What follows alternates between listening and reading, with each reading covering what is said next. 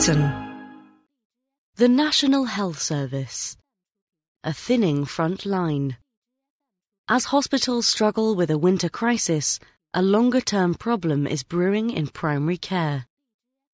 In Ploiești, just north of Bucharest, Daniela Margaritescu had a grand house, a big car, and her own surgery. But when she set eyes on the Beechfield Medical Centre in Spalding, Lincolnshire, it was love at first sight. The 46-year-old Romanian was hired last year as part of a pilot scheme to recruit more foreign doctors to fill chronic vacancies in primary care. For Dr. Margaritescu, it is a perfect deal. She learns new skills, her three children attend good schools, and her pay has roughly doubled. For their part, the people of Lincolnshire, who voted heavily to leave the European Union in the referendum of 2016, are happy to have new doctors at last. As people return spluttering from their Christmas holidays, the National Health Service is entering its busiest time of the year. On January 3rd, Jeremy Hunt, the Health Secretary, apologised to patients after non-essential operations were suspended until the end of the month to ease the pressure on hospitals. Senior doctors took to Twitter to lament the third world conditions on wards.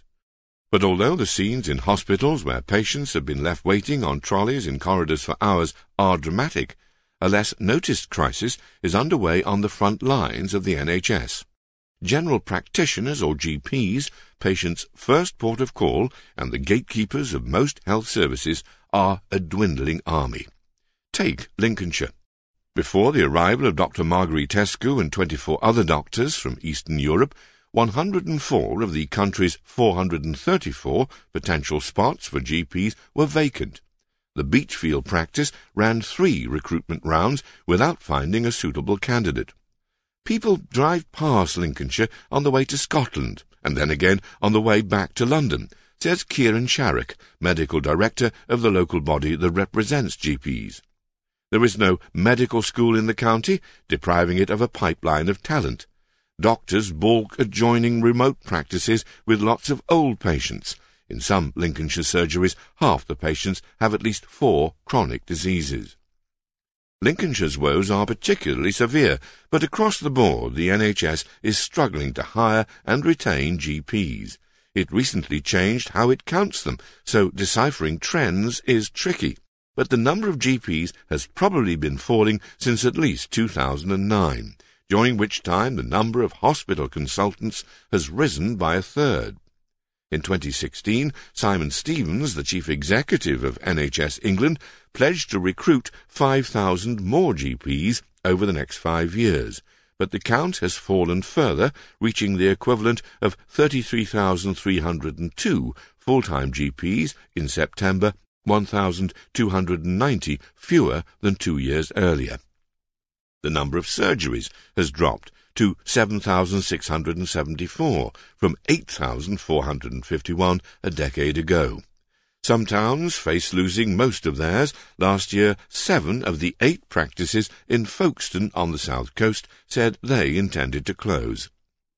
Even before the creation of the NHS in 1948, family doctors played an outsized role in providing health care in England.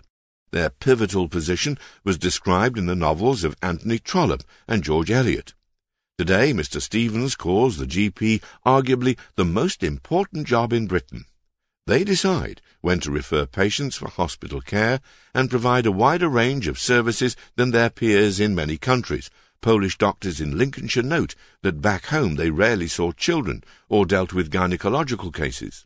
And their role is set to become even more important. The government wants more patients with chronic conditions to be cared for outside hospital, which will require GPs to coordinate treatment. The shortage of GPs partly reflects a change in the workforce. In 2006, 43% of GPs were women. A decade later, the share was 55%. It is set to rise further, since male GPs are closer to retirement age on average. Because only one-fifth of female GPs work full-time, compared with half of male GPs, most of them are needed. A recent analysis by Imperial College London suggests that an additional 12,000 GPs will be required by 2020, more than twice the NHS's target. Another reason is that the job has become less attractive. GPs complain of having to do more work for less pay, and they have a point.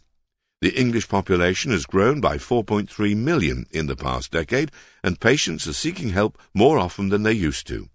The number of consultations per patient increased by about 10% between 2007 and 2014, according to a study in The Lancet, a medical journal.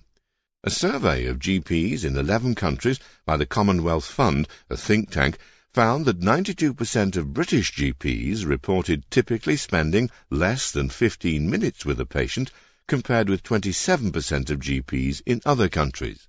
British GPs were also the most likely to say they were stressed. One London-based GP describes a light day, 25 to 30 scheduled appointments, 5 to 10 emergency ones, one or two home visits, 30 to 50 replies to be written to hospital doctors, plus a similar pile of pathology reports to read, and 10 to 20 repeat prescriptions to process. Some feel like secretaries, writing referrals for ungrateful patients. It is a lonely job without the camaraderie of a hospital ward. Over the past decade, GPs' pay has fallen. In 2004, the Labour government agreed on a contract that raised the average pay of a partner in an English surgery to £136,665, that's $185,000 in today's prices. Since then, partners' pay has slipped to £104,900, as successive governments have made the contract less generous. Salaried GPs earn an average of £63,000, less than hospital doctors with similar experience. And unlike those clinicians, GPs pay thousands of pounds a year in indemnity insurance. In an ordinary labour market, employers could raise pay to fill vacancies, but the NHS, the world's fifth largest employer, behind the American and Chinese armed forces, Walmart and McDonald's, does not operate in an ordinary labour market. In effect, pay is set at a national level. The number of doctors to be trained in each specialism is determined centrally years in advance. Since it typically takes 10 years to train a GP, failures of planning mean shortages that take a decade or more to fix. The government has said it will increase the number of places at medical schools by 25% from September. Unlike other degrees, there is a cap on places to study medicine because the course is heavily subsidized. But that will take time to translate into more GPs. It will also require universities to improve the reputation of general practice. For a certain type of thrusting medical student, only dentists are viewed with more disdain than would-be GPs. With no end to the staffing problem in sight, some surgeries are adapting. They are employing more paramedics, nurses, and pharmacists to see patients. Several surgeries are becoming mega practices, spreading the GPs they have across many sites. Others will increasingly rely on doctors from overseas. Britain already employs a higher share of foreign doctors, 27%, than the average across the 28 members of the OECD club, 17%. Of the 12,771 doctors who registered in Britain in 2016, 44% had qualified overseas. According to research by Aneez Esmail of the University of Manchester and colleagues, foreign trained GPs are more likely than British ones to work in poor areas, earn less money, and work longer shifts. But doctors trained abroad also score lower on postgraduate medical exams and are more often subject to complaints. In Lincolnshire, the doctors recognise they have a lot to learn. Accordingly, for their first two years, they get twice as much time to spend with patients as other GPs do.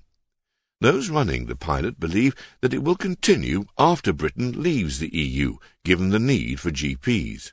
The NHS has said it wants the programme to be scaled up to attract 2,000 foreign GPs. Tomas Grilla, a genial new Polish doctor in Spalding, is not too worried about Brexit. The medical system needs us, he says and although he readily concedes that he needs to get up to speed with the British system, he is showing signs of acclimatization. Asked what frustrates him most about the NHS, he gives the same response as most British doctors. Bureaucracy.